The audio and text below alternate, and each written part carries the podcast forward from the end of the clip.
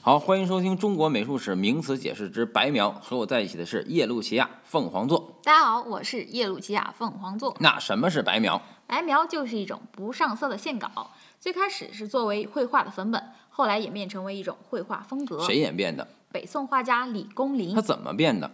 他把吴家样等传统绘画的粉本画稿与当时流行的文人画的构图和笔法相结合，啊形成了一种新的风格。嗯，比如他画的《五马图》《林尾雁放牧图》等，那为什么一定要画成不带颜色的呢？这个啊跟当时文人画流行的简约淡雅风格相呼应，嗯体现了儒家思想惠氏后素的美学价值观。什么叫绘室后素啊？这个太复杂了，说你也听不懂。简单来说啊，就是绘画重在传递思想，不用于太过华丽。